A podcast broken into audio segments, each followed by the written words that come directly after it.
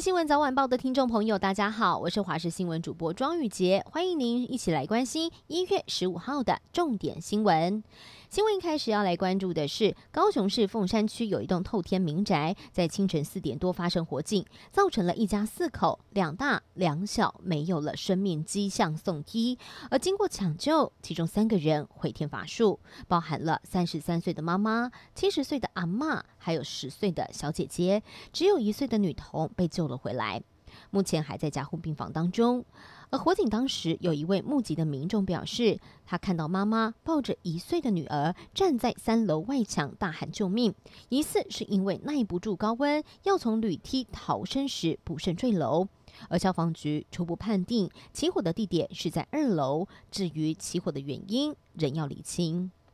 同样是火警的消息，台中市北屯区有一栋集合式的住宅大楼，清晨发生了大火，而起火的位置是在二楼的主卧室。警消赶到现场时，火势非常的猛烈，而消防员洒水灌救。住在里面的女房客逃出来的时候有轻微呛伤，警消在当下也紧急疏散了上百名的大楼住户，住户们都被大火给吓坏了。好，最近有上菜市场的人应该很有感，因为市场上面一颗三台斤的高丽菜竟然要破百元了，主要就是因为天气很冷，再加上火锅需求大增，导致菜价上涨了，吃火锅。必备的高丽菜还有茼蒿都涨价了，高丽菜的价格一颗要破百元，茼蒿一台斤也涨了三四十元。国际消息：印尼苏拉威西岛马木珠县在当地时间的十五号凌晨发生了规模六点二的强震。根据路透社的报道，这一起地震的震源深度只有十公里，属于极浅层的地震。从当地的电视台画面也可以看到。不少的设施建筑在强震中倒塌，一片狼藉。而印尼搜救机构也证实，至少有一栋饭店倒塌。目前得知，这一起地震已经造成了至少三个人死亡，二十四个人受伤，还有数千人需要撤离。而印尼政府原本在去年的七月宣布，从今天，也就是一月十五号起，移工输出将会全面零付费。包括来回的机票、海外中介费等等十一项项目跟费用，出估大约是七到十万元，都将会由我雇主来负担。结果整个决定在昨天晚上临时喊卡。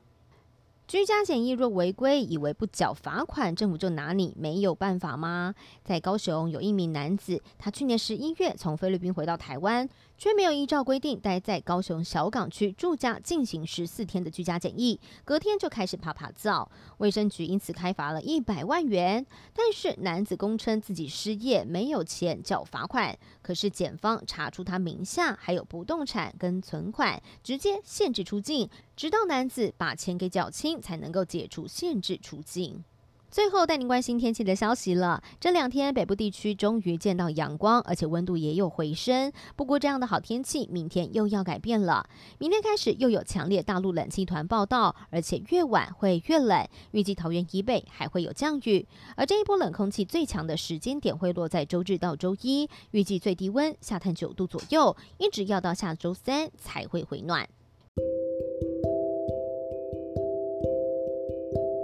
上新闻，感谢您的收听，我是庄宇杰，我们再会。